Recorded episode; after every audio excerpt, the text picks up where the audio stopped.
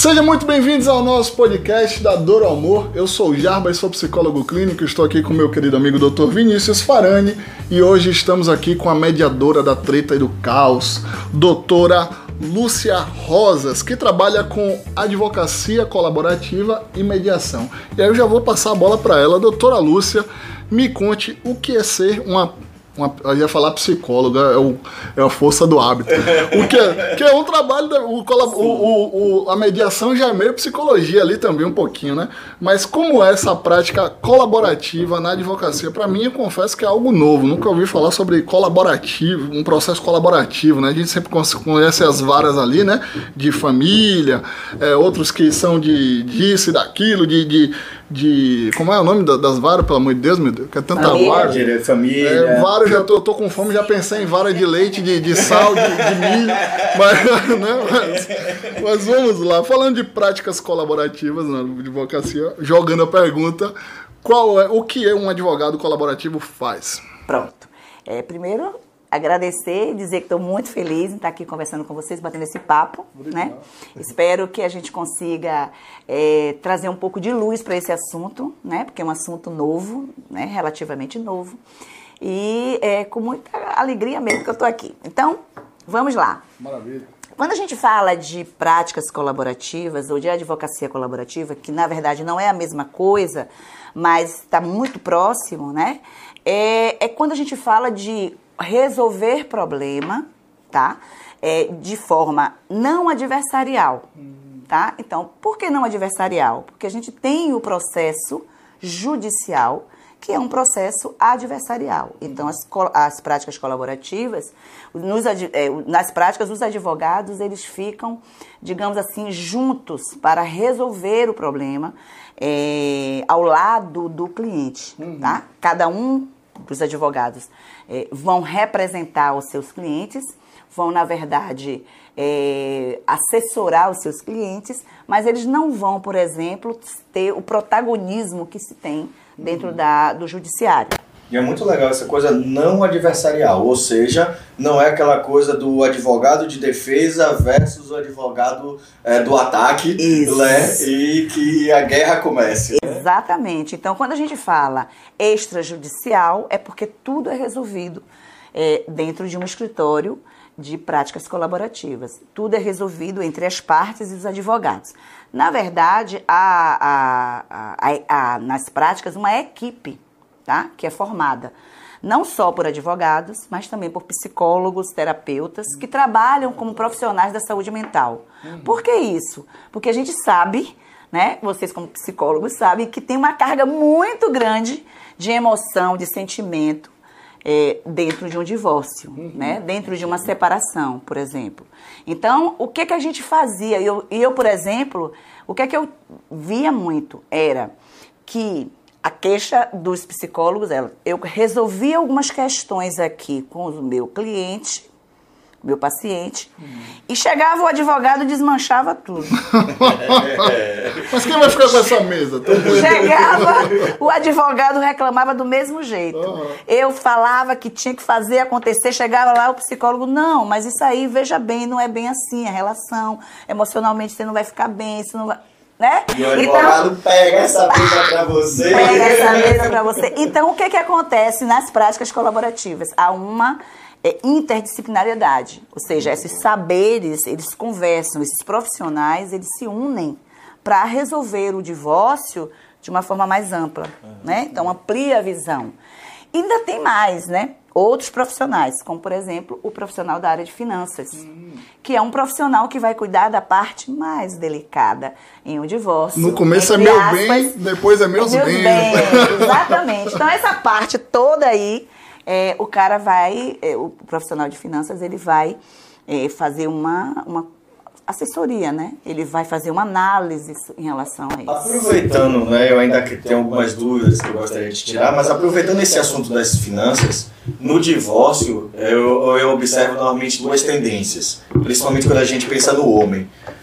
O homem ou ele larga tudo, né, ou boa parte dos bens e fala tome, né, não, não ouvir o psicólogo, é, não vai lá, né, fique com as coisas, não quero criar problema, então lá toma tudo e acaba dando até mais do que realmente na justiça daria, mas ele dá. Ou ele acaba dificultando muito a coisa, porque aí vem a, a, a, amargura do processo, né? Essa coisa do não, não vou dar nada porque não merece, porque a, nosso divórcio aconteceu por conta disso, daquilo. Você observa muito isso? Você já teve que lidar muito com essas situações da amargura, passando principalmente pela questão financeira? Sim, porque o, o que acontece é o seguinte: as pessoas, no meu entender, elas não defendem os bens elas defendem os valores. Perfeito. Toda vez que os valores são ameaçados, elas precisam ter como proteger. E uma forma de proteger é se defendendo. Como é que eu me defendo? Atacando o outro, tirando algo do outro. É como então, se fosse uma punição, uma né? Punição. Você feriu o meu valor isso. e agora você vai pagar Exatamente. por isso. Até porque vivemos de uma cultura é, católica, cristã, né? Sim. Onde causa e efeito é uma coisa muito normal, né? Até a própria filosofia fala sobre isso, a psicologia é, comportamental fala sobre isso. Sim. Então acaba sendo por esse viés, né? De punição mesmo, punitivo. Você, agora você vai ver, como diz aqui na Bahia. Né? Então, o que é que, o que, é que um profissional como um mediador e um advogado colaborativo ou um terapeuta que está trabalhando dentro desse processo, né, dessa equipe multidisciplinar, ele precisa entender quais são os valores que estão ali em jogo. Quais são os valores que essas pessoas, que essa família tem? Porque, na verdade, assim, quando o casal começa a namorar, eles trazem seus seus cestinhos de valores, né? Os cestos, seus balaios de valores. E esse balá, esses, esses valores, eles vão compondo, vão compor aquela relação. Os acordos dessa relação. Exatamente. Então, quando a gente vai saindo desse, digamos assim, desse combinado valorativo na relação, a gente perde essa relação dentro de um, como é que se diz assim, a gente perde esse esse status né, dessa relação. Essa relação passa para ser, continua a relação, passa pra, a ter um novo status. Uhum. E com esse novo status vem os conflitos. Até a palavra adultério no, na sua etiologia, etiologia ou etimologia? Etimologia. etimologia. É, na sua etimologia, né, no, no, seu, no seu fundamento ali, ela quer dizer, adulterar quer dizer mudar a forma. Mudar a forma. E aí Exatamente. o adultério vem com essa coisa de mudar a forma do que foi combinado em outrora. E aí sim acontece toda essa essa essa guerra, essa batalha jurídica, né, que vai ali para os advogados e tal. Assim, na sua prática, qual, é, né, no seu tempo aí de prática e tudo mais, qual é a maior causa de divórcios hoje? É o adultério mesmo? É o a maior, a maior causa de divórcio, no meu entender e na minha prática, uhum. é o distanciamento é o, o, corte no diálogo, é esse esgarçamento da, na relação. Então, para mim, entra aí nesse esgarçamento uhum. um adultério, uma traição, né? Então, como sequela, né? Como sintoma. É como, é consequência, é isso, né? Porque a gente pensa assim, ah, não, é uma causa. Não, é uma consequência. Uhum. Ah, né? O problema começou por conta do divórcio. Isso é uma coisa que acontece, muitos casais chegam aqui no processo terapêutico procurando a terapia por conta do, de uma traição, uma traição. que aconteceu.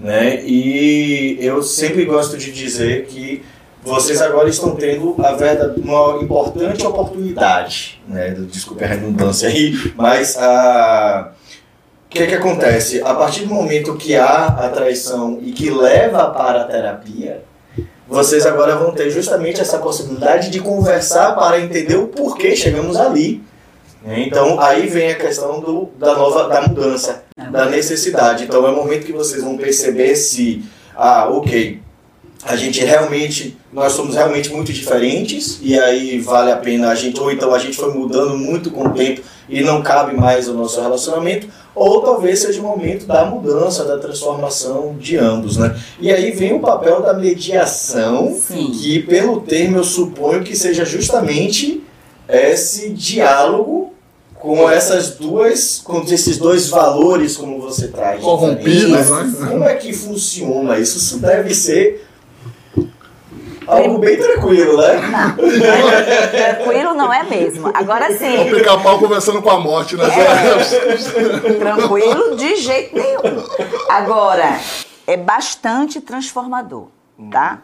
Então, primeiro assim, é, práticas colaborativas é bem diferente de mediação. Qual é a diferença? Pronto. A diferença é que, já falei anteriormente, é, nas práticas a gente tem uma equipe, né? Que essa equipe pode ser com os dois advogados inicialmente, e à medida que se for avaliando a necessidade de se ter mais profissionais, a gente chama. Lá nos Estados Unidos tem um meio que é, é comum já ter a equipe, né? Dois são dois terapeutas ou psicólogos que trabalham na, na, na, com, essa, com esse processo, dois advogados e o financista, né, o da área de finanças. E talvez um especialista infantil, quando há pro, filhos e com problemas é, né, aparentes.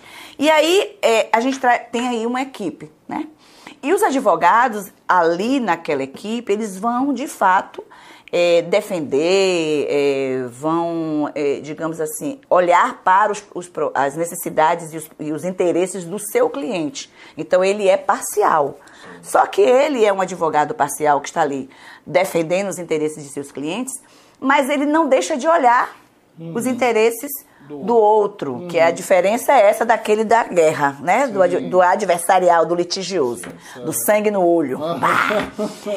E aí, a mediação não. A mediação é o mediador, dois mediadores, né? Que não tem, digamos assim, ele não vai, ele, é, ele age de forma mais neutra e imparcial. Ou seja, ele não está ali para representar ou para atender os interesses de uma das partes, e sim, de uma maneira geral, o interesse das duas partes. Então, ele media esses interesses, ele, ele é, é o que a gente chama assim, ele é uma ponte para que essas pessoas olhem na mesma direção, para que essas pessoas consigam ver o problema que trouxe elas ali de uma forma mais ampla, né? Claro, restabelecendo o diálogo e restabelecendo, é, digamos assim, é, a relação dessas pessoas, tá? Porque a, a mediação ela é adequada para é, relações mais continuadas, como é o caso de uma família, né, no divórcio por conta dos é, filhos. E isso é, isso é muito importante, porque muitas vezes quando a gente tinha que lidar com essas situações do processo terapêutico, porque o processo terapêutico ele, ele, ele acompanha um tempo, Sim. né? E aí às vezes ocorre o divórcio e aí quando tem essa, essa guerra, né, cada um pega o seu, o trabalho do advogado acabava, Isso. às vezes ficava uma, um casal mais desestruturado do que mais conflitos mais com mais conflitos principalmente pessoais porque talvez não conflito Sim. dentro da casa mais um desgaste emocional, tudo. E a gente na psicologia que tinha que dar conta dessa continuidade. E é importante ver, é muito bonito ver a, a, o direito passando por esse, essa, todo esse movimento Tantas de mãos, né, para psicologia é, e para os outros então, saberes. Muito bonito. Que, Agora, foi, que foi o que a gente conversou muito com com Flávia, né, que o direito era muito visto como é, uma mera aplicação da lei, né? Os advogados, juízes, promotores eram operadores da máquina, né? Da, da, máquina, da máquina jurídica, por assim dizer. E esqueci um pouco dessa parte social, psicológica e tal. E, e, é legal ver que agora, quer dizer, agora não, já deve ter um tempo, né? Existe todo esse aspecto de mediação, de cuidado é, com o outro. Uma grande, eu acho que um grande passo que o direito deu, é, e isso tem a ver com a teoria do conflito, né? E outras teorias, é, é, que a gente objetivava demais o conflito. Então, só olhava para as questões objetivas do conflito. Hum. E houve uma subjetividade maior em relação a isso. Ou seja, a gente começou a olhar para o que há de subjetivo né, de invisível, uhum. digamos assim, dentro de um conflito, dentro de um divórcio. Que é um invisível bem visível. Bem né? visível. Porque quando a gente pensa na questão da subjetividade, a gente pensa, é, hoje o direito né, discute muito a questão do é, o, a responsabilidade paterna. Sim. Né? Então, ah, porque hoje tem um debate que no direito que eu vejo muito que é sobre ah, um pai que não é, que não provê afeto ao filho, será que ele deve ou não pagar por isso? Né? Então você pensa o quê? É uma questão emocional, é uma questão subjetiva, mas para a psicologia isso é quase que físico, Sim. porque você vai ter uma pessoa que ela vai ter um prejuízo ao longo de toda a sua existência. Sim. Porque aí a gente entra nos complexos paternos, né? então a gente vai entrar isso, o quanto esse distanciamento afetivo, essa rejeição desse pai pode afetar os relacionamentos futuros dessa pessoa, casamento, Aí vem a alienação parental, vida, né? E Junto aí, com é, e aí por aí vai. Pois é, mas aí eu venho com um contraponto no Ah. sentido seguinte, que foi uma discussão que eu fiz na minha dissertação de mestrado. A intervenção do Estado dentro dessa questão de abandono afetivo, se ela não tiver um aparato é, mais estruturado, né, para olhar para essa relação Uhum. né, a relação familiar ou para as relações familiares ali envolvidas, é aquela história, vou colher e matar a planta ao mesmo tempo, Sim. né? Eu posso, ao invés de aproximar, que é a minha intenção, eu afastar De vez, né? de vez. Sim. Então, eu vou ter, por exemplo, uma intervenção danosa nesse sentido, porque eu, eu vou transformar aquele meu objeto de amor, que é, que é meu pai, que é aquele que me abandonou, Que final das e que não me faz é pertencente, isso, é. exatamente, que eu não desejo, eu vou transformá-lo em réu. Uhum. Uma vez em que eu transformo em réu, isso aí traz um antagonismo muito grande. Como é que eu posso querer amor se eu estou atacando e me colocando nesse lugar de réu? Então eu acho que é válida a- essa questão do é, da questão do abandono, né? Porque nós temos a responsabilidade, nós temos, nós queremos o cuidado, né? Então, enquanto ao cuidado e algumas obrigações paternas, ok, a gente, o, o Estado entra e vai, mas ele tem que medir isso daí, Sim. né? Então, se ele precisa restaurar essa relação, ele vai precisar de outros saberes. Ótimo. Sozinho não consegue. Belíssimo. Vamos lá. Imagine que um casal está se divorciando. Tá. Qual seria o primeiro passo desse casal? O que, que ele precisaria fazer? Né? Ele- Digamos que sem. Ok, primeiro fazer terapia, né? vai fazer terapia, vai A terapia é resolver- muito mal vista, inclusive, né? Todo mundo acha que quem vai pra terapia de casal é pra separar. separar isso. Né? Uhum, Existe isso, nós não, não vamos pra terapia porque lá vamos nos, def- nos, nos confrontar A e tal. culpa foi do terapeuta. É, claro, o psicólogo, O psicólogo. o Eu- inferno essa sou semana, eu, é. né? Nem os outros. né? Verdade. É, eu tive um casal essa semana que a gente né, finalizou o processo deles e foi um processo que teve uma evolução muito bonita e bastante rápido, inclusive, porque em cinco meses eles vieram assim com muito conflito e essa semana agora a gente já interrompeu ah, né, o processo porque eles conseguiram entrar em comunhão. Né? Não, muito pelo contrário, né? Entrar em comunhão e é, o, o, o, o parceiro, ele falava muito isso, né? De que quando ele chegou aqui, ele trazia muito esse discurso, né? Todo mundo me fala que quando vem pro terapeuta vai pra divorciar. Mas Não, é o a medo da exposição, né? É o medo da exposição. A terapia é um lugar de exposição. A mediação é um lugar de exposição. Muito. E disposição de problemas. Perfeito. Que é justamente o que distancia o casal. É aquele problema que ninguém quer ver, que ninguém quer encarar. Elefante branco na né? sala, deixa ele aí. É, e é aí quando vem, e aí vem a questão do divórcio, né? Porque quando eu não quero ver o elefante, o psicólogo vai mostrar esse elefante, é uma das funções Exato. do processo terapêutico. E aí a pessoa vai ver o elefante e aí vai ter a opção. Você ou resolve como tirar aquele elefante, Esquartei o elefante, coitado. bicho. pobre, Vai passar na porta. ou você é, diz que o elefante grande demais e cai fora, né? Então aí é a escolha do casal. Mas ok, vamos lá. Levando conta de que o casal ele quer, pro, quer se divorciar. O que, que ele o que, que ele precisa fazer? Indo para justiça, o que é que ele faz? Como é que ele procura a mediação? Ele chega lá e fala que quer mediação? É a justiça que diz que sugere para ele? Como é que eles fazem isso? É, ele tem, por exemplo, ele tem várias portas, né? A gente tem um, um sistema de multiportas. Graças a Deus. Quando eu me formei, a gente não tinha muito, não, esse, esse acesso todo. É tipo Mas o programa do gente- Silvio Santos, né? Era- Aquela coisa assim. É, exatamente. Porta dos Porta desesperados! dos desesperados. Meu Deus. Baú da felicidade. Nada, pula! Exatamente. Sérgio E aí? Malandro. Sérgio Malandro. Sérgio né? Sérgio Malandro. Então, como a gente tem um sistema multiportas, você tem várias formas de se resolver os problemas, várias Sim. portas para bater. Uhum. Não somente o judiciário. Certo. Claro, quem vai se divorciar, é, normalmente nós temos uma cultura do litígio. Então, o casal, ele vai, ele na hora que ele pensa em se divorciar, ele vai pensar nos bens, como é que vai ficar a relação com os filhos e como é que vai ficar a relação com o ex ou a ex-esposa. Uhum. E aí, nesse momento, se ele está com uma série é, de questões não resolvidas, se ele está com uma série de dores e mágoas e ressentimentos, ele está com raiva. Hum. Então ele vai para o advogado adversarial porque ele quer punir o outro, ele quer Sim. realmente atingir o outro, afetar.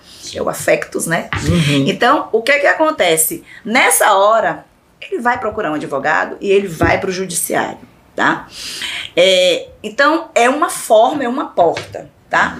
As outras pessoas que não estão com tanta raiva, com tanto ódio e que já estão passando por um processo de terapia, né? É, elas ressignificam essa perda, digamos assim, esse, esse, esse estado. Uhum. Porque assim, a gente não pode entender o divórcio como um fato, um evento. Ele é um processo. Uhum. E como ele é um processo, cada uma das partes chega de um jeito. Sim. Alguém decidiu lá atrás, alguém foi reformulando aquilo ali, foi pensando, foi com seus demônios, com Uhum. seus medos, né? Sim. Com suas vulnerabilidades. Então, assim, aquela pessoa, ela chega de uma forma. A Uhum. outra, eu já atendi, por exemplo, na mediação, é, um casal que o cara já estava com um apartamento já comprado, ele, comprado não, alugado, ele já tá com tudo decoradinho, e ela tinha duas semanas que soube que ia se separar. Então ela praticamente, é, é, ela só chorava. Uhum. Ela estava em luto. Alguém, algo morreu ali para ela, né? Sim. E ele estava tranquilo. Que ele se Entre aspas. É, porque ele estava preparado. Então, como é um processo, o divórcio, cada um chega.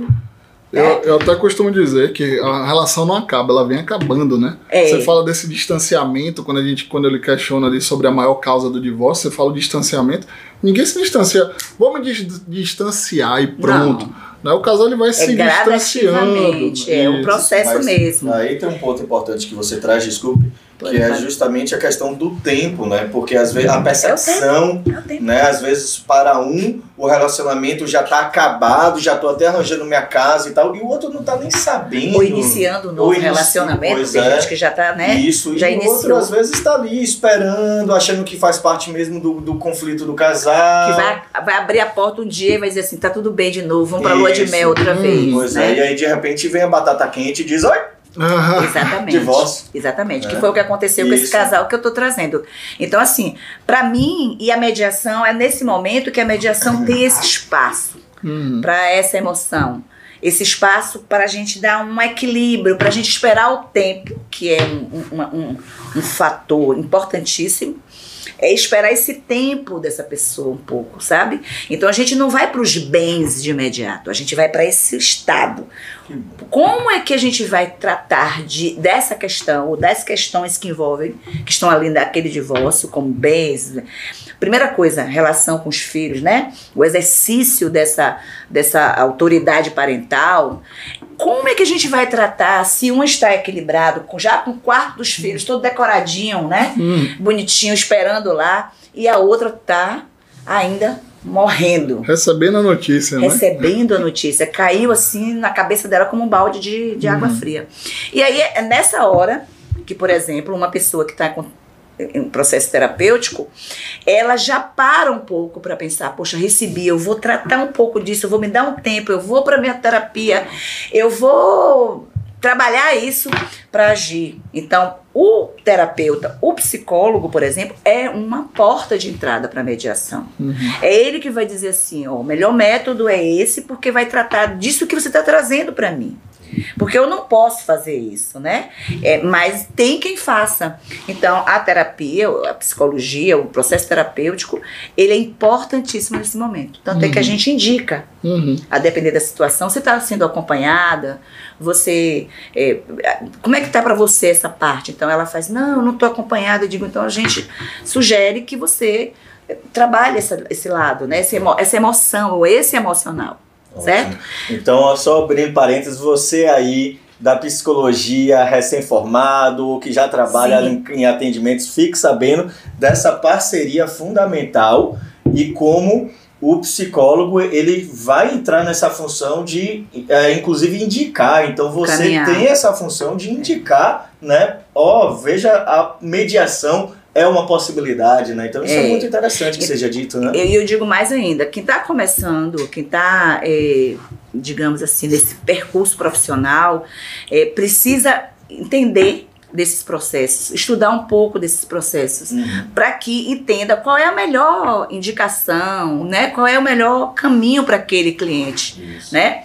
E de que forma você vai ajudar. Então não é olhar o, o, o, o, divórcio somente do ponto de vista subjetivo, né, emocional, psicológico, mas também do ponto de vista é, de resolver problemas, uhum. né? De resolução de problemas, que é o que a mediação é. Ela, ele é um, ela é um método de resolução de problemas, tá? Por que não solução, Lúcia? Porque a gente não tem receita pronta. Então não soluciona, a gente resolve. Eu né? que sou romântico e acredito no casamento, me conte, Sim. já aconteceu em meio a uma já. mediação, já um, digo logo, uma, já sei uma reconciliação, né? Bota a música do Top Gang aí, Miriam. Ah. Por favor. Tom Cruise voando Verdade. na Mas me conte oh, como foi isso. Essa referência é só o pessoal da década de 80 pra trás ah, vai lembrar, viu? A gente é old school. Se você aí é recém-formado, então vai lá no YouTube, procura aí Top Gun. É verdade, o pessoal não tá sabendo direito. Não tá sabendo. Eu dou aula na faculdade, todo mundo sabe que é. Eu falo de, de Rambo. Eu todo empolgado na sala falando, porque é? quando a gente assistiu o filme do Rambo, todo mundo olhando assim pra minha cara, que é, que é isso, vovô? É, tem gente que só conhece Bob Esponja, né? Tipo, é, mediante. Verdade, verdade. Mas enfim. Lei, lei Darth Vader. Mas é, como é esse processo? No meio da mediação, aconteceu uma reconciliação. Sim, sim. É porque esse casal já já queria isso ou eles se dão conta lá, né, através do processo? Como Porque é... é... o seguinte, como eu falei antes, é, é, a gente, dentro do processo de mediação, a gente abre um espaço para o diálogo, que é a, a, parte mais importante. Hum. Uma vez que esse diálogo é restabelecido, né, porque uma das coisas que quando a gente tá brigando, a gente não quer nem ouvir falar. Sim. Né? Então tem casais que chegam na mediação que eles não conseguem ligar um para o outro para falar nada. Inclusive, um, um, problema sério que a gente tem é, nas questões de alienação parental, nas questões de guarda compartilhada, é exatamente esse. Os casais em guarda compartilhada, que é uma guarda onde eu e o outro vou, vou decidir é, o que as questões todas relacionadas ao meu filho, aos meus filhos, né? É, como é que eu vou fazer isso se eu não dialogo com ele? Como é que eu vou fazer isso que eu não consigo nem ouvir a voz dessa outra pessoa? É o distanciamento né? do distanciamento. É total, né? é o corte, a primeira coisa que Sim, faz. Não quero nem perfeito, ouvir. É quero nem ouvir a voz dela, dele. Uhum. Então, o que é que a gente faz? Nesse momento onde a mediação vai avançando, é que eles começam a conversar. Sim. Eles começam a conversar e o que faltou na relação lá atrás para que o casamento continuasse, chega, que é o diálogo. Uhum. Então eles falam, poxa, não é bem o que a gente está querendo, porque a gente mexe nas feridinhas também, uhum. tá? Primeira coisa que a gente olha é para o relacionamento. Como foi esse relacionamento? Onde que quebrou? Eu costumo uhum. fazer uma, uma linha do tempo. Uhum. Porque às vezes, às vezes não, normalmente, uhum. o outro é o demônio. e eu sou o santo. O inferno são os outros, né? E, o inferno. e aí, quando é que esse anjinho que eu casei virou demônio? Mas Lúcifer caiu do céu, ele era um anjo, né? era um anjo. Um pé, era um anjo, meu, era meu príncipe, é, né? minha princesa. É. O pessoal ainda Ai, minha princesa, vou dar o mundo pro. É, pra Diz você. que no começo da relação os animais são pequenos. A minha gatinha e tal, depois é seu jumento, a baleia, seu, seu é cavalo. É os animais vão crescendo divórcio. É verdade, é verdade. E aí, nessa, nessa hora aqui, né, que chegam todo mundo, eu sou santo e o outro demônio, é que a gente começa a desmistificar isso mesmo, uhum. né? Voltar para o humano, voltar assim, você é um humano com defeito, eu também com falhas com isso, e a gente olha para a relação nesse sentido. Onde na relação esse conflito começou, de que forma ele avançou e por que que ele avançou, né? O que o que o que, que acabou o que é que foi transformado e as pessoas começam a refletir sobre a relação. Qual a sua responsabilidade na, na, na, no, na, na isso, pronto, na, na sua na, desordem que você se queixa? Acho que essa frase é do é Freud, um, né? Perfeito. É mediação é um processo de responsabilização. Ótimo. Por que, que no judici... eu corro para o judiciário como uma criança corre para o pai? Porque é ele que vai decidir.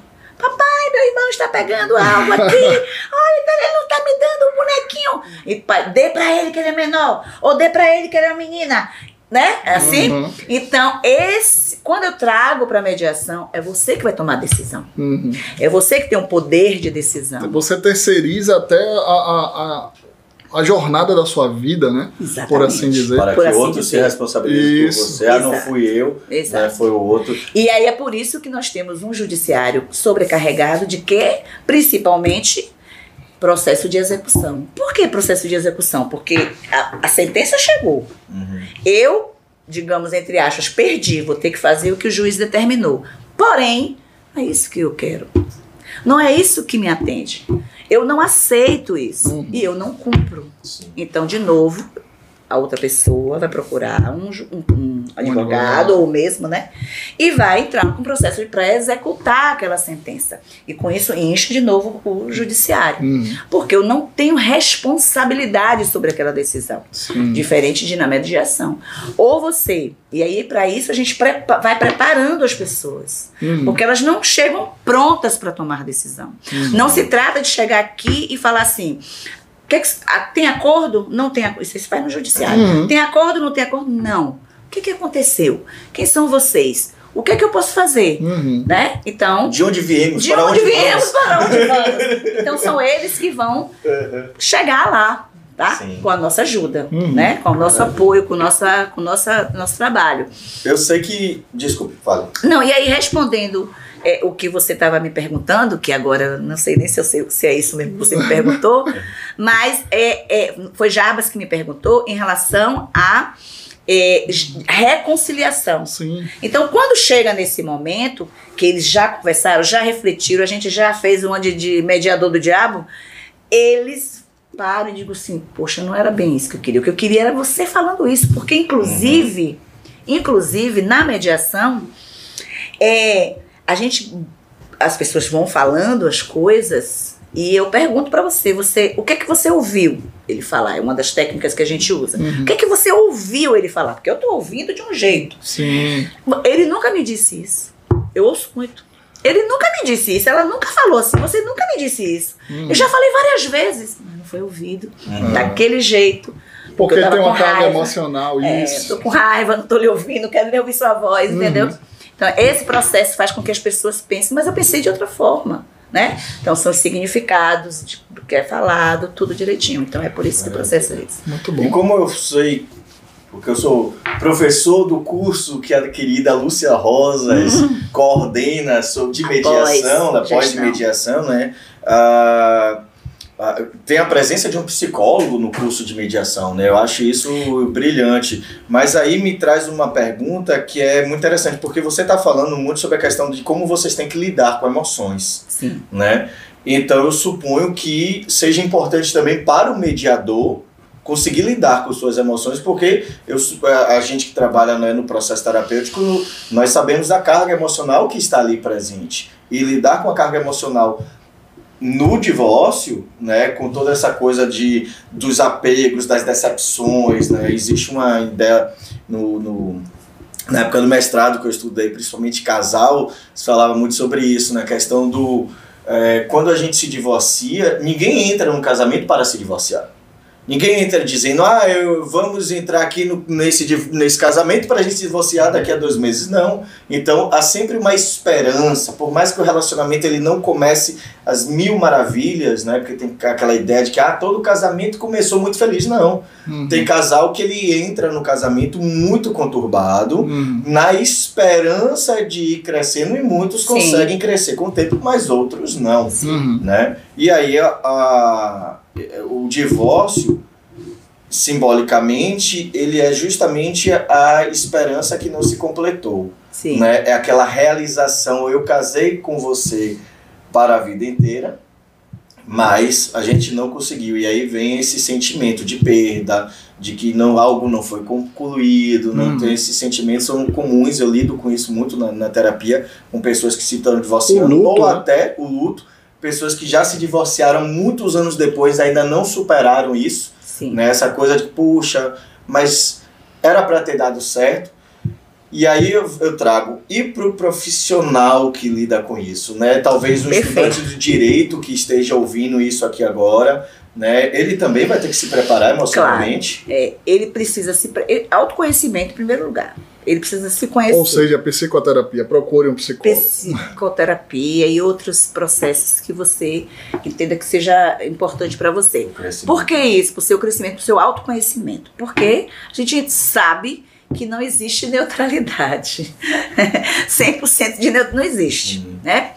É, então, é, eu, eu, é, eu tenho uma frase que não estou me recordando quem é o autor, é, que diz assim: é, na mediação a gente tem duas pessoas imperfeitas, frente com mais uma imperfeita dentro de um processo imperfeito, né? E claro que a gente vai ter uma solução não tão perfeita. Uhum. Então é tudo na imperfeição, né? É tudo na incerteza. Mas a gente precisa se trabalhar para isso. Então, eu enquanto mediador, e para ser mediador, não precisa ser da área de direito. Você pode ter qualquer outra formação para ser um mediador. Se você for um mediador extrajudicial, você não precisa nem de formação, digamos assim, acadêmica. Se for para o judicial, você precisa de dois anos já de, de graduado, tá? Para o judicial, que foi essa estrutura que foi criada. Sim. É, a gente- claro, a gente recomenda que a pessoa tenha algumas, tenha algumas habilidades. Então, na mediação, por exemplo, o mediador, ele interfere diretamente ali naquele sistema, Uhum. né? É, e ele próprio é um sistema ali, que quem vem da sistema como eu, é, ele, ele tá, a gente está interferindo diretamente. Então, o- eu- eu- lembra que eu falei dos valores? Eu também trago meu cestinho, meu baú de valores. Uhum. Eu, mediadora. Uhum. E a gente tem uma questão do, do julgamento, que é próprio do ser humano, e a gente não deixa de julgar, apesar de que vem da área de psicologia já se prepara para o não julgamento, a gente já tem algumas técnicas que a gente, né, e a própria, a própria mente nossa já evita esse julgamento. Então, eu preciso me preparar para estar nesse lugar de terceiro, que é o que eu chamo. Ou seja, eu preciso construir o meu lugar de terceiro. Como é que eu construo o meu lugar de terceiro? Autoconhecimento, né? Aprimorando não só tecnicamente, mas em relação ao que eu levo para ler.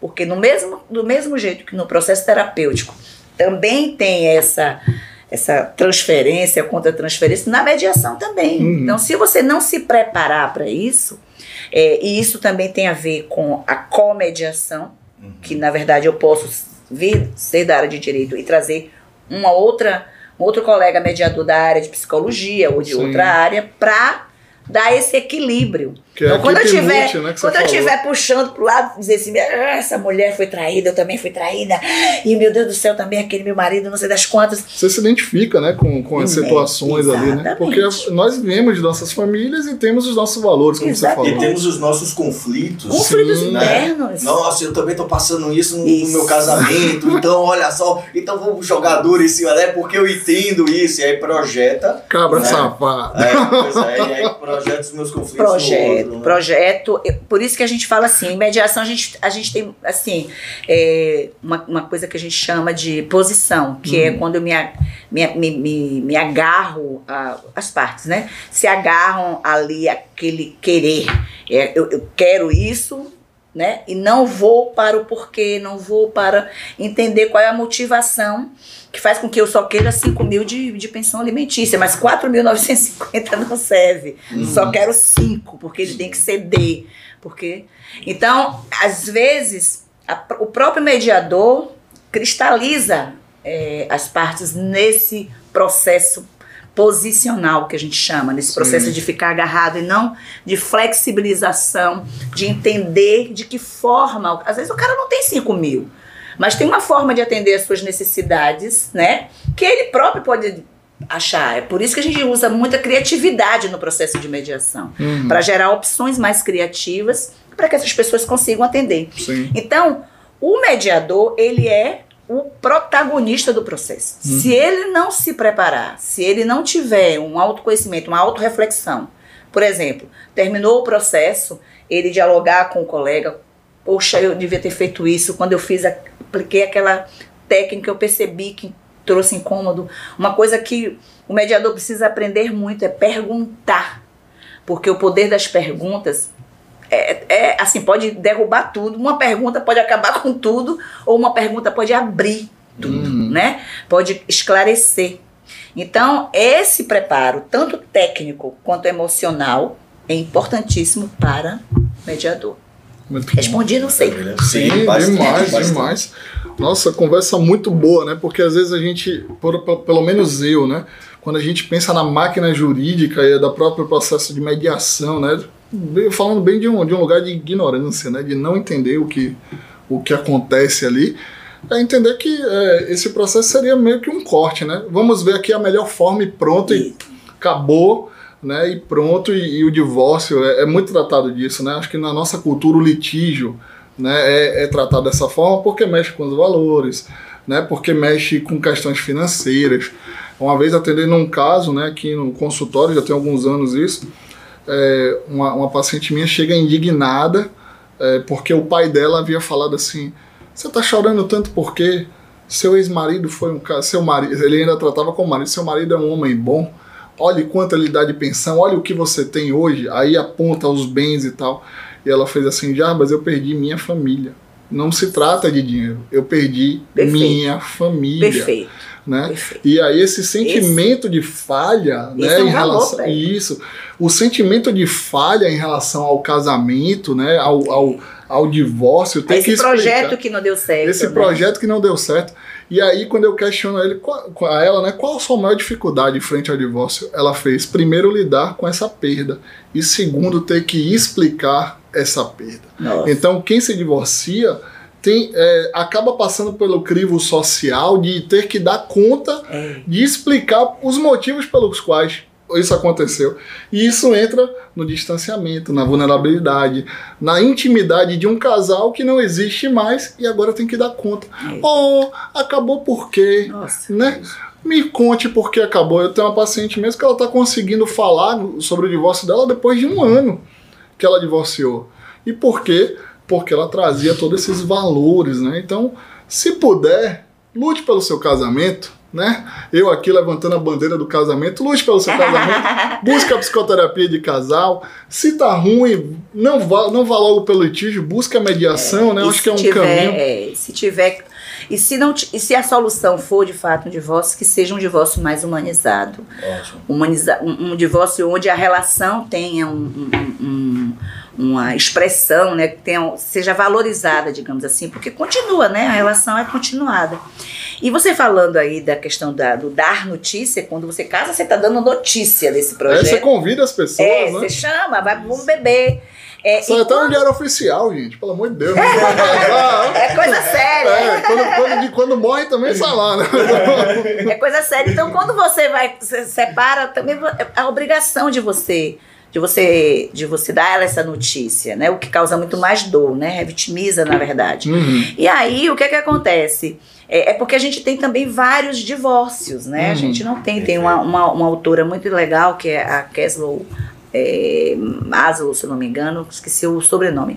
Ela diz que a gente tem assim o divórcio é, psíquico, o divórcio jurídico, o divórcio é, social, uhum. o divórcio familiar, ou seja, você precisa né? É, é, lidar com todos esses divórcios. O cunhado que você jogava bolas, a depender de como esse divórcio está sendo conduzido, não você não vai, você é quase é um inimigo, ele não vai querer mais jogar bola. Minha você não sai mais com as cunhadas. Perde a sogra perde os, os amigos. Minha mãe disse: é se, eu, se, eu, se eu divorciar. Minha mãe disse: se eu divorciar de Larissa, ela fica com Larissa. Ainda tem mais essa. É. E, e, e, e, é injustiça, que muita gente diz assim: poxa, isso é injusto, porque minha mãe dá, dá valor dar é, razão, uhum. porque na verdade é o certo e o errado, né? Então dava razão para minha ex-mulher ou para o hum. meu ex-marido, não gosta de mim, eu sou a filha dele, ele, né? Isso é tudo muito importante é que a gente diga, isso, porque gente. Ah, uma coisa que Jarva sempre traz a questão da, do risco da banalização do divórcio, Sim. né? E não, casa separa. Hoje a gente tem um discurso é. assim na nossa sociedade, não, casa separa. Casa, Mas o casamento... É o seja feliz, né? A é. qualquer custo, assinado é. Satanás, é. Né? e o que a gente vai observar é que, na verdade, o casamento, ele não se ele não se vincula apenas ao afeto, porque nós temos uma cultura muito infantilizada Sim. que acredita que casamento é afeto, casamento é amor, mas não é só isso. Casamento implica afeto, mas implica laços familiares, laços econômicos, laços filiais, Sim. laços sociais. Ceder Então, a gente ao tem- outro, né? Você deixar de se colocar no centro e ceder à Isso. relação, né? Então tem essas questões das projeções psicológicas, né, as subjetividades, as questões emocionais, a história construída. Então olha só, a lista de coisas que a gente falou aqui rapidamente sobre o quanto se amarra quando a gente se amarra no casamento. Né? Então, obviamente que num divórcio, como você está trazendo, né, muito bem dito, o divórcio também você vai tendo que se separar de Exato. todas essas. Não é só, ah, não deu certo, separou. Porque o casamento é uma experiência a, a longo prazo, é uma experiência para o futuro, principalmente. É, exatamente. Né? Então, aquela coisa de ah, se fosse algo apenas vinculado ao afeto, afeto é volátil. Um dia eu tô, outro dia eu não tô. Hum. Um dia eu acordo de TPM e não quero mais, outro dia eu acordo feliz e quero. Não pode ser assim. Uhum. Sim, pode E falar. tem, e tem um ponto, Vinícius, assim, que eu, eu tenho me preocupado recentemente, que é o seguinte, a gente tem num discurso de que, é, e não está errado, entre aspas, mas a gente tem um, um discurso seguinte, a gente, o, o casamento, o divórcio, ele, te- ele acaba, ele termina, ele rompe com o par conjugal, e, mas tem o par parental, né? Uhum. Então, eu deixei de ser marido e mulher, mas sou pai e mãe. Sim. Acontece que não é, não, não existe essa ruptura tão, tão é, forte emocionalmente. Eu preciso, eu me arrepio até, porque eu, eu Uhum. preciso validar dentro do divórcio esse par conjugal para que nasça, para que se fortaleça o parental. Eu não posso romper totalmente com essa história para começar uma linda e maravilhosa de pai e mãe. Uhum. Eu preciso cuidar primeiro desse divórcio, desse Uhum. par que tá ali é, sangrando, que tá ali é, com- Amargurado. e sangrando mesmo por causa do divórcio. Eu preciso curar esse casal, esse par conjugal para dar início e fortalecer o par parental. Porque parece uma mágica. Não, agora a gente já divorciou, agora nós vamos ser pais maravilhosos. Não, gente. A relação é uma só, Uhum. tá? Enquanto ser humano. Então, eu não posso Isso quando tem fazer essa filhos, né? ruptura quando, Quando- tem filhos. Quando o casal não tem filho, eu acredito que seja Quando mais não tem fácil, filhos, entre aspas. é, é um cheio pouco de mais aspas. fácil. Porque cada um vai pro seu terapeuta e aí o psicólogo, o A gente psicólogo, que se a resolva. psicoterapia que resolva cada um consigo. E- Assim, se não houver bens. Ah, Falando, falando de filhos, e aí eu escuto muito isso na prática clínica. É, eu vejo alguns homens, algumas pessoas, mulheres também falando assim: eu estou no meu casamento por causa dos meus filhos. Filho segura casamento? Não. Filho não segura casamento.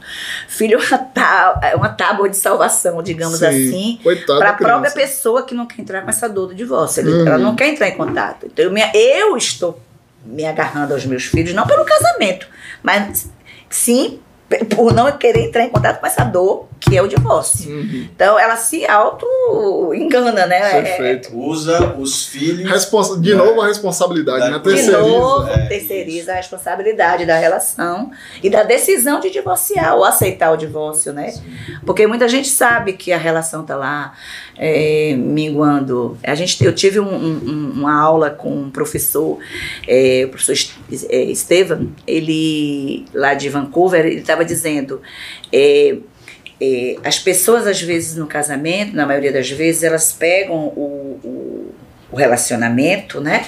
E coloca num pedestal. Porque casou, tá apaixonado e, sabe? E, e a expectativa é muito alta e coloca o relacionamento lá e pronto, fica presa a esse relacionamento. Só que aqui embaixo tá acontecendo uma série de coisas e o relacionamento tá lá, abandonado, sozinho, olhando aquelas, aquelas pessoas se acabando Olhando ali. a bagaça A acontecer. bagaça acontecer e ele tá lá, No né? Instagram é lindo, Então, né? O Você relacionamento. precisa saber que tudo bem, quando você começa a namorar, se apaixona, casa, ppp ou não, mas você tem que trazer o relacionamento para essa realidade sua aqui e andar com ele, quer dizer, cuidar desse relacionamento. Então, na mediação, a gente precisa olhar para o relacionamento, né? Então ele traz, ele traz uma coisa muito importante como uma ferramenta que é a escrita do, de cartas do casal que está se separando para o relacionamento. Na voz do relacionamento. Quer dizer, na verdade, não é para o relacionamento. É como se fosse o relacionamento falando para isso. Então, eu escrevo, né, sob a perspectiva do, do relacionamento da gente.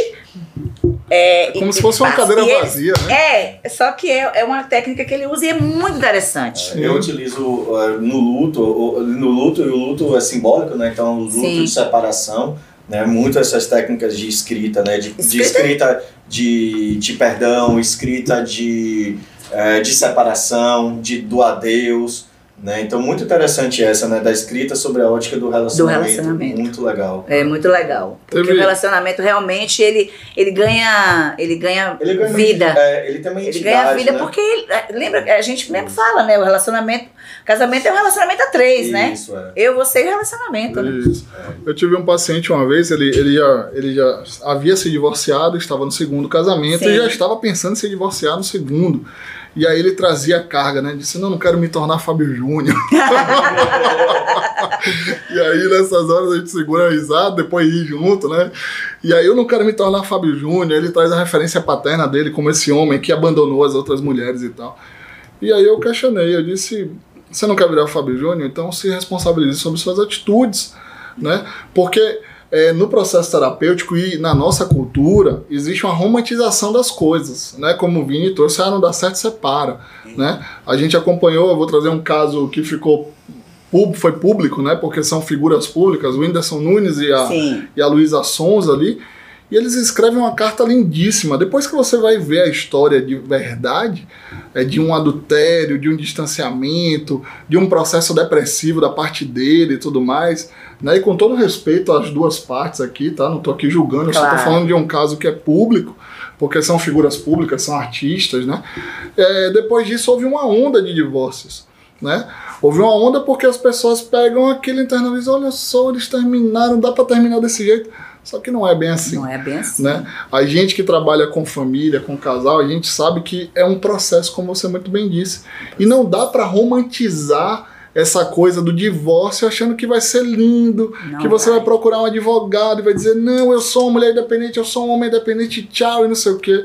Ainda mais quando há filhos, Tem quando uma há, história ali. há uma história, né? Então, Inclusive, hoje tem a questão da, da festa de celebração do divórcio, né? Então, Da ah, festa, é. tem um ano, dois anos, mas o ponto é, se eu ainda preciso celebrar aquilo, é porque aquilo ainda é muito importante para mim. Olha só que paradoxo. É. hum, Porque se fosse algo realmente já bem resolvido, algo que está bem tranquilo, eu não precisaria ficar convidando pessoas para reafirmar para o outro É. que eu estou bem. Não, eu estaria bem e eu não precisaria disso. Eu não E- precisaria revisitar isso. De qualquer sorte, é um rito de passagem. Você passa né, desse estado de, de casal para o de separados, mas é, não é uma celebração, porque ninguém sai feliz quando sai de uma sociedade, sai de uma, de uma relação é, é, é, continuada e profunda, como é uma relação familiar, uma relação onde há filhos, ou mesmo que sem filhos, porque você.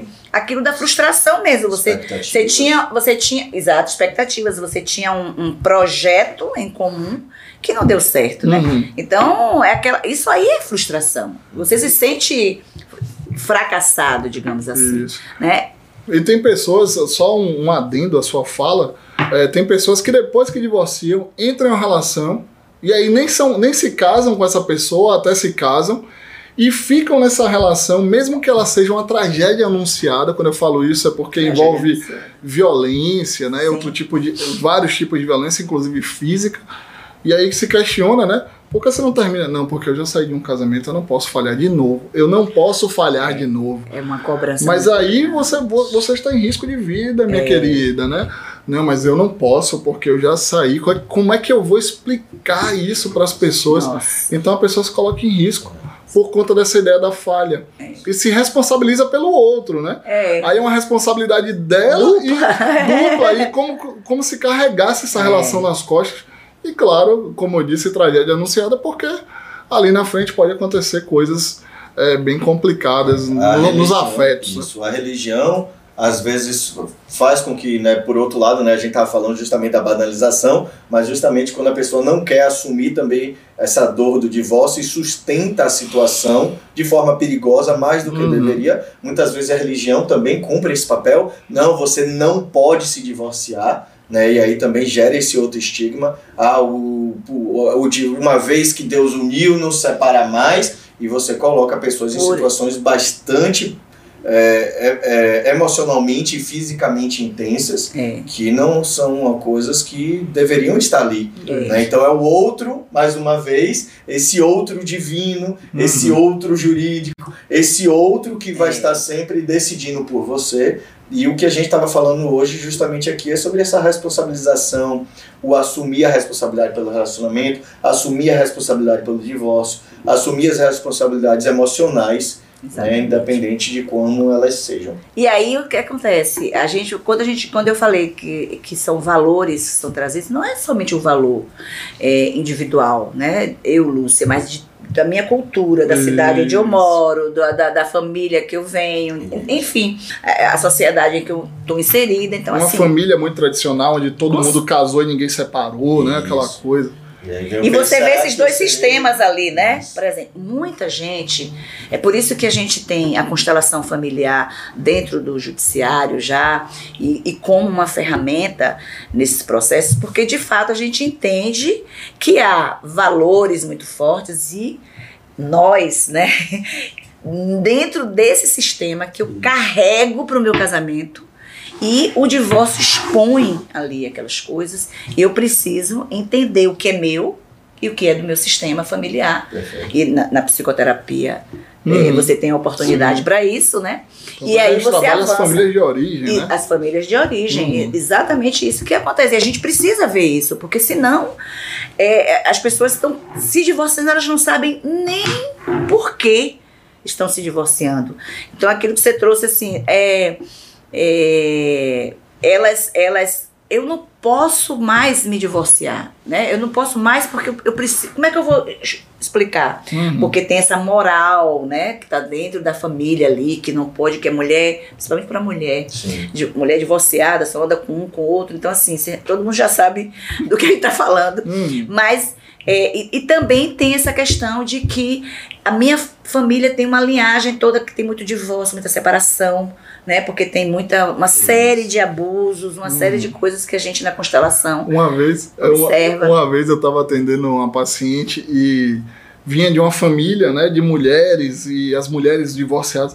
E aí eu questionei, pô, é, na sua família é, é, é, muito comum, eu já vi que sua, suas tias, mães, não sei Sim. o quê, muitas mulheres divorciaram, né? Aí ela, ela falou assim, porque somos mulheres fortes. E aí Valor. traz é, traz isso, né? Vini até traz até uma estatística, né? Que, que no Brasil o divórcio é muito mais buscado pelas mulheres isso, do que pelos é, homens. 55% dos divórcios, 55 a 56% dos divórcios, eles são causados mais pelas são as mulheres que pedem, Sim. Né, e não os homens. Né? Então, uma iniciativa, né? Iniciativa. Então a mulher ela tem esse campo afetivo muito muito mais apurado do que o homem, né? Não trazendo um antagonismo, né? De mulher isso, homem aquilo, mas é porque a mulher socialmente ela é, ela tem isso mais trabalhado do que o homem, né? Se o homem tem uma vulnerabilidade, ele vai conversar com outro, não, eu e Vini, que somos amigos, a gente fala e a gente né, deita no divã do outro, fala assim, oh.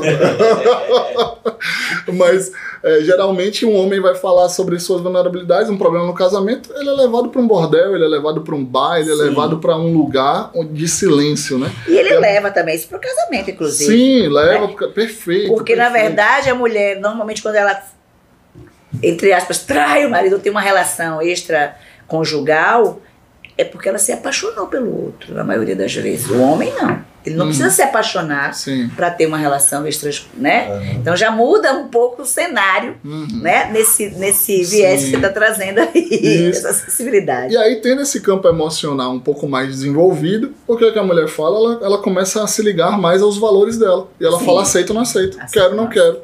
Claro que às vezes há o sacrifício, como a gente falou, né, em relação aos filhos, né, a coisa Sim. da terceirização, terceirização da responsabilidade, responsabilidade, mas acredito que hoje a gente viva numa cultura onde o divórcio está banalizado. Infelizmente, Da mesma O forma de- que os relacionamentos estão. Isso. E, e viva a alma, né? Viva o mal. bom, Meu é. Deus. E vai, e vai, e vai, e vai dizer o seguinte: nós temos os divórcios de acordo com as relações que a sociedade está mostrando, né? Sim. Você vê até a música, a cultura hoje fala, né? Sobre, sobre relacionamentos acabados. Eu perdoo a facada. É. Pois bem, eu acho que essa foi o suficiente pra gente finalizar aqui Eu já te superei, mas não me ligue outra vez, senão recairei. E por aí vai, as profecias são horríveis. né? Agora, agora, agora Vini, na minha, na minha experiência, assim, eu já tive coisas de me emocionar muito, de ver assim, eu já tive um, um- casal já de uma certa idade, né? E, e assim, bem humildes, bem, um casal bem humildes, bem humilde. E eles trouxeram uma, uma, uma, uma forma de lidar com o outro no divórcio tão lindo, de respeito e de um amor que transcende a questão do casal Da si. coabitação. Que eu disse assim, nossa senhora, dava para fazer assim um seminário só para eles falarem disso. Porque eu fiquei impressionada com na forma como eles falaram, na, na humildade que eles, que eles tinham para falar. Uhum.